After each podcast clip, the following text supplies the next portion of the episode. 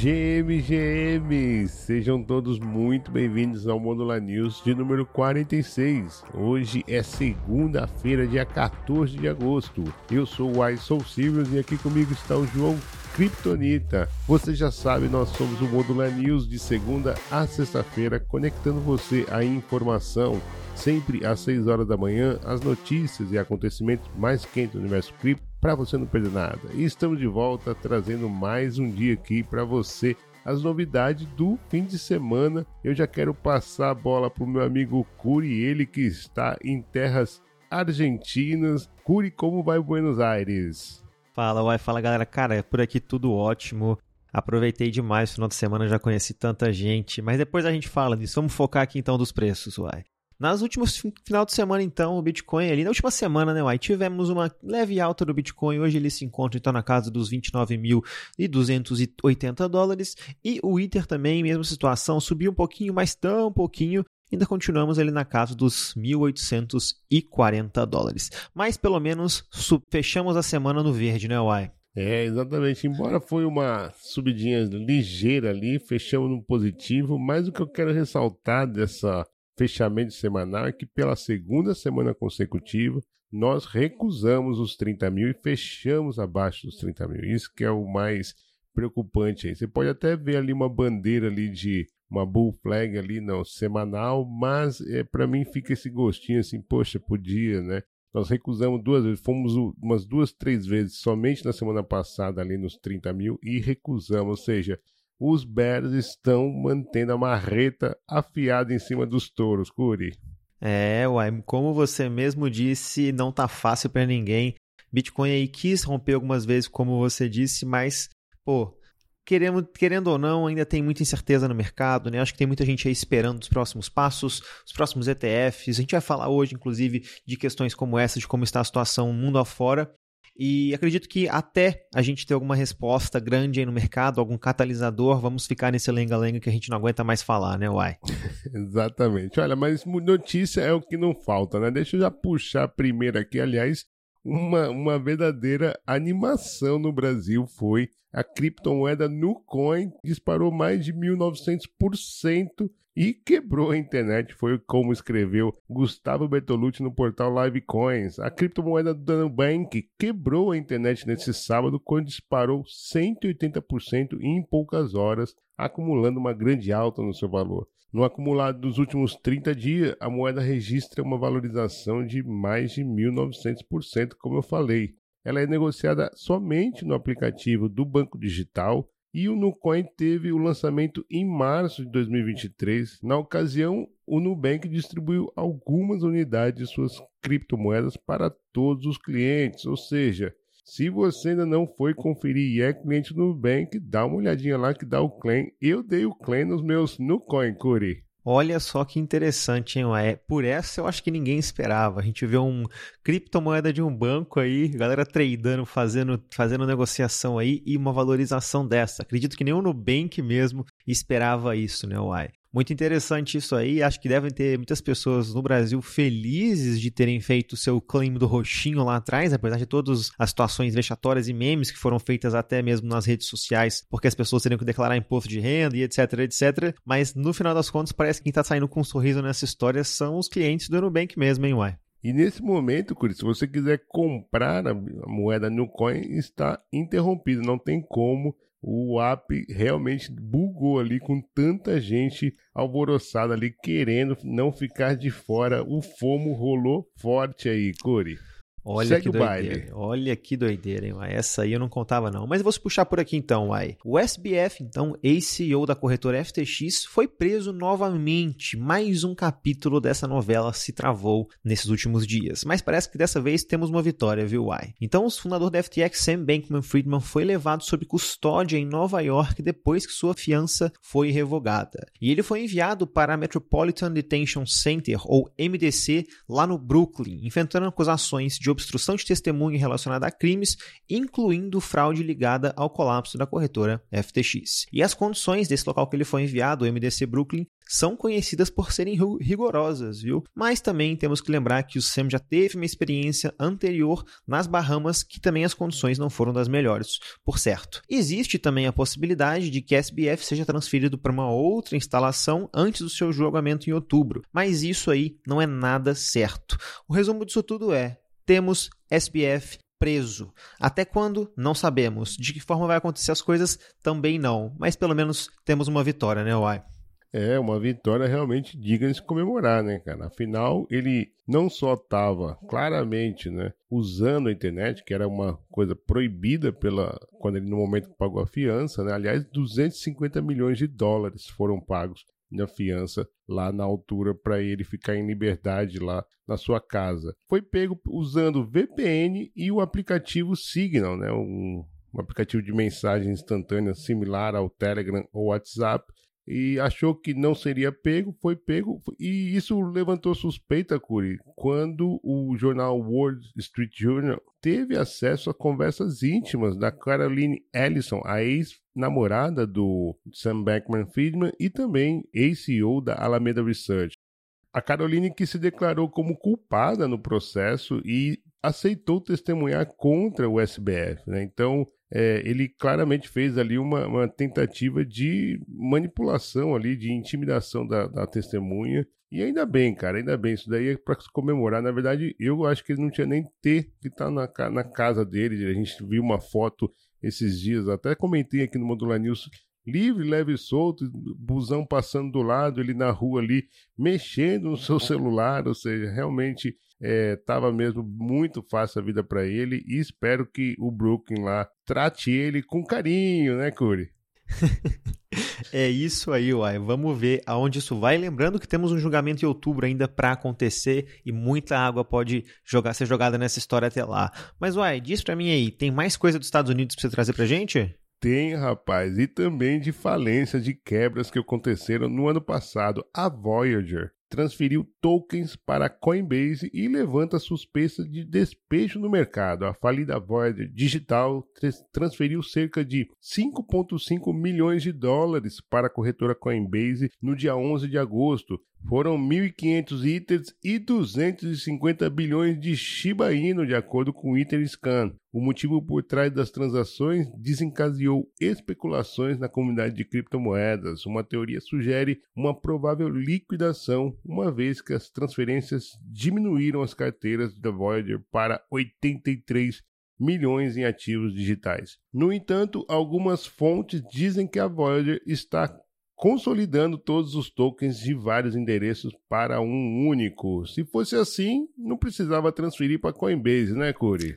Pô, acho que você já disse tudo, Ai. A resposta já está dada quando o endereço não é um endereço de carteira e sim um endereço de corretora centralizada.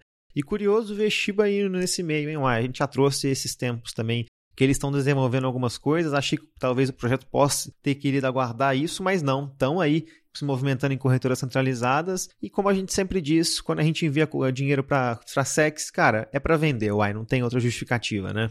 Exatamente. Então, se você tem Shiba Inu Ita, fique ligado aí que pode ter uma promoção aí no token. É isso. Uai, mas cara, agora eu vou mandar uma notícia para todo mundo ficar bullish com o ecossistema. Olha essa aqui. A gigante global de tecnologia de pagamento Visa concluiu com sucesso um teste que permite seus usuários pagar taxas de gás na Ethereum com cartão de crédito ou débito da Visa. A iniciativa, então, tem o objetivo de simplificar a interação com DEPs construídos na blockchain Ethereum, buscando uma abordagem mais acessível e amigável para essas transações digitais. Essa solução permite, então, que o usuário inicie a operação de transação transação, que é então intermediada por um serviço chamado Web de Paymaster, calculando então o custo dessa transação em moeda fiduciária com base nas taxas de gás. Após a autorização de pagamento pelo serviço, a operação é finalizada então na rede Ethereum. Olha, eu sei que você estava reclamando dos gastos na rede Ethereum, mas agora você pode pagar até com cartão de crédito, uai, olha só. pois é, rapaz, porra, 6 dólares e 50 com giveaway a 11, né? Porra, brincadeira, não tem como. Não tem como nem te tirar razão, né, uai? Não doer, mas, pô, bullish news, né, cara? A gente fala, a solução é por aí. Isso é uma dor do mercado. Aquilo que eu coloquei lá no Twitter hoje é uma dor do mercado. Não tem como a gente ficar pagando 6 dólares por transação, principalmente empresas como a Visa e a Mastercard que precisam fazer essas operações, inúmeras transações e, e, e rápidas, né? Embora a Ethereum nesse ponto aí até que é, é rápido. Mas assim, que bom, é por aí o caminho e que bom que a, as soluções estão vindo. Então, bullish news essa daí. Deixa eu puxar uma outra notícia. Essa daqui, olha, não tem um que não foi vítima disso daqui, ou pelo menos, se não foi vítima até o fim, pelo menos foi parar em alguma lista por aí. Pesquisadores da Universidade Estadual de San Diego desenvolveram um sistema automatizado chamado Giveaway Scam Hunter, que descobriu 95 mil listas de golpes criadas a partir de mais de 87 mil contas no X entre junho de 2022 e junho de 2023, resultando em perdas financeiras estimadas em 870 mil dólares devido a golpes de doação gratuita de criptomoedas, ou os famosos giveaway, airdrop e etc. Essas listas exploram a função de listas no Twitter que permite que usuários maliciosos adicionem outros usuários sem a sua permissão. Cerca de 44% das contas de spams permanecem ativas. Curi, quem nunca foi adicionado numa lista de airdrop no Twitter, né? Nossa senhora, pô, se tiver alguém aí, escreve nos comentários, porque, cara, eu não aguento mais, é quase todo dia, né? Uai, aquela coisa chata aí. Pô, impressionante esses números, confesso que eu nunca tinha parado para pensar na magnitude que a gente tá chegando com esses golpes. E ao mesmo tempo fico triste que isso ainda acontece, né, cara? A gente tem algumas formas disso ao longo do tempo irem melhorando, mas até que a gente tenha realmente formas efetivas desses bots não estarem infestados nas nossas redes sociais, vamos ter que lidar com isso de uma forma ou de outra, né, Uai?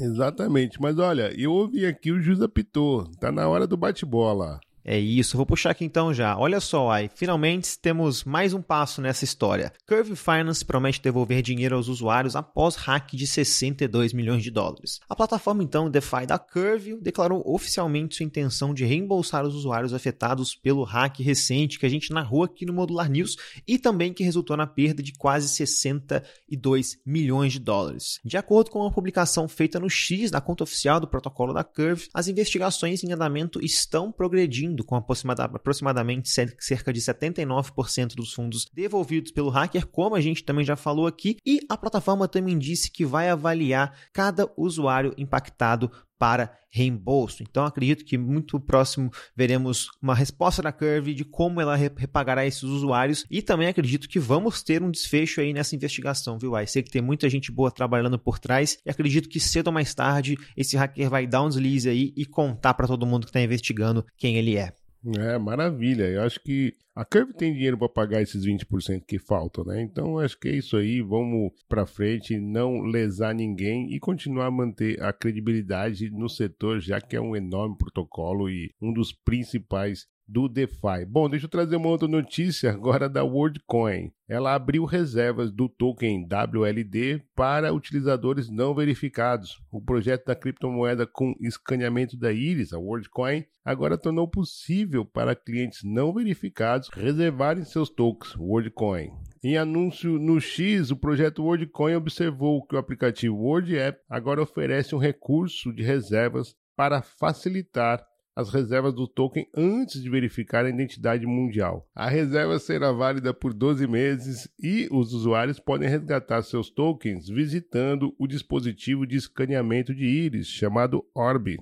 É isso, aí. Acredito, inclusive, que o pessoal da WorldCoin vai estar aqui no Info Argentina e vamos perguntar diretamente para eles aí o que está acontecendo. Vou ver se eu consigo fazer uma entrevista lá e vamos trazer aqui com certeza para o pessoal. Mas vou seguir aqui então, ai. As regras de taxação, então, de 30% da App Store da própria Apple serão mantidas e criptomoedas NFTs vão ter que esperar, viu? É brincadeira. Um juiz da Suprema Corte Americana rejeitou o pedido da Epic Games que alteraria imediatamente essas regras de taxação nos aplicativos da App Store para um benefício potencial aí de criptomoedas em NFTs. Então, apesar de todas as notícias bullish, ainda vamos ter que esperar um pouquinho mais para essa, uai. É, a Apple não quer largar o osso, né? 30% é a taxa de comissão da Apple e ela sabe que ao descentralizar isso daí, ela vai perder uma fatia considerável do bolo. Então, realmente é impressionante. Bom, já que a gente está falando de Big Tech, deixa eu trazer uma notícia da Ripple. A Ripple se junta à força-tarefa de pagamentos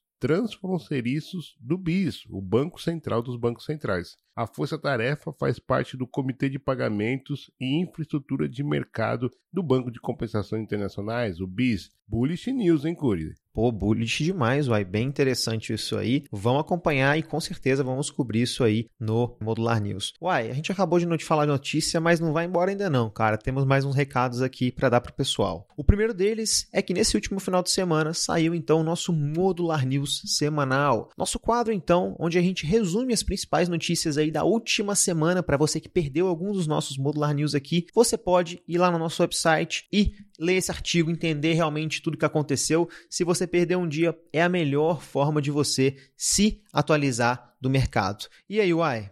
É, e também tem a corrida ao Blockchain Rio. O Modular Cripto te leva ao Blockchain Rio em parceria com a Polkadot Brasil. Se você não sabe o que a gente está falando, vai lá no nosso X, na mensagem fixada, que tem lá uma campanha no Zile para você ganhar pontos e com isso quem sabe até ir para o Rio de Janeiro com tudo pago ali, a passagem e inclusive o ingresso para o side event que vai rolar no Blockchain Rio em setembro. Então, se você está no Brasil e quer ir para o Rio de Janeiro, Deixa que a Modular Cripto e a Polkadot Brasil te levam para lá. Olha, e também saiu uma thread do primeiro evento de governança da América Latina, o CID Latam, e ninguém mais, ninguém menos que João Cury, esse que também está aqui na nossa gravação, esteve como speaker do evento e eu quero já passar a bola para ele. Traz as novidades, o que, que você sentiu lá desse evento tão importante para a América Latina? Cara, nem, nem tenho muitas palavras para descrever, foi sensacional, uma baita de uma oportunidade ali. Tava lá naquele jeito falando, fiz uma palestra em inglês, minha primeira palestra em inglês, muito legal poder conversar de governança e poder conviver num ambiente ali onde estavam delegados da, da Maker, pessoal que trabalha na Optimus, pessoal que trabalha na Ethereum Foundation, delegados da Arbitrum, um, um ambiente muito rico e um papo muito rico também ali, realmente conseguir prestar atenção e ver que as pessoas que estavam lá estão construindo realmente o futuro de governanças da Web3 e pude estar muito animado de poder estar ali contribuir um pouquinho ali com essa visão do Brasil, com essa visão de DAOs também, contribuir um pouco para o papo e com certeza vou levar muitos aprendizados e muitos conhecimentos para o Brasil para a gente conseguir evoluir cada vez mais esse assunto. É realmente uma experiência inesquecível na minha vida e espero também e com certeza vou trabalhar para isso, para que logo mais possamos fazer eventos como esse sobre governança aí no Brasil. Uai. Maravilha. Então, se você quer saber o que, é que o Curi está falando do, do que aconteceu nesse evento, corre lá no X da Modular Cripto, que tem lá uma thread perfeitinha. E também na thread do Modular News de hoje, também vai estar tá essa thread aí que a gente está falando do evento de governança da América Latina. Bom, a gente se despede por hoje, mas você não precisa se despedir da gente. Acompanhe a Modular Cripto em nossas redes, acesse o nosso site modularcrypto.xyz e tenha acesso gratuito a todo o conteúdo feito pelo time da Modular Cripto. E eu também quero fazer um convite para você que ainda não mintou o Pepe Holmes, minta o Pepe Holmes por apenas 10 Matic, mint.modularcrypto.xyz ou o primeiro link da descrição, você vai ter o detetive mais doidão da Web3 na sua carteira. Eu vou ficando por aqui, mas a gente se encontra amanhã no mesmo horário e no mesmo local. Curi! É isso aí, como você mesmo falou, amanhã estamos de volta. Mais novidades, notícias e acontecimentos do criptomercado. É isso então, pessoal. Valeu!